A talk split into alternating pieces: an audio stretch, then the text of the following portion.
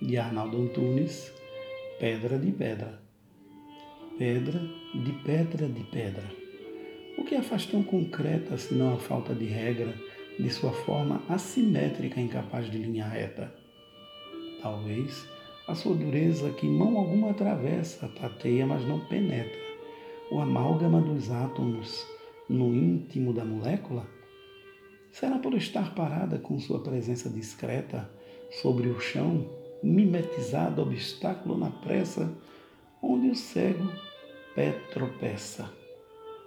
Pedra de pedra de pedra, impenetrabilidade, íntegra, ilesa, completa, igual na luz ou na treva, do Cáucaso ou da Sibéria, o que a faz tão concreta? De pedra, de pedra, de pedra?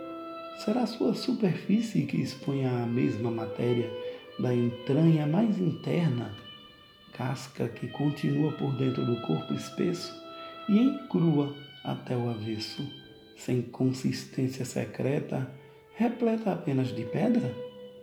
De pedra, de pedra, de pedra, pousada em cima da terra, alheia à atmosfera, que a faz repousar pesada no berço de sua inércia, com sua massa compacta, onde planta não prospera e nem bactéria medra, sobre a crosta que o sol cresta, até o seu nome em pedra.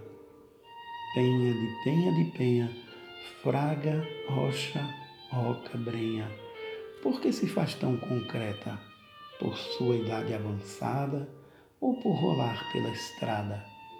Talvez por estar inteira entre uma e outra beira de sua forma coesa que se transforma em areia quando o tempo a desintegra? Ou só porque não anseia ser outra coisa e não esta, nem pessoa, nem floresta, nem mesmo a mera matéria que a ideia não alcança?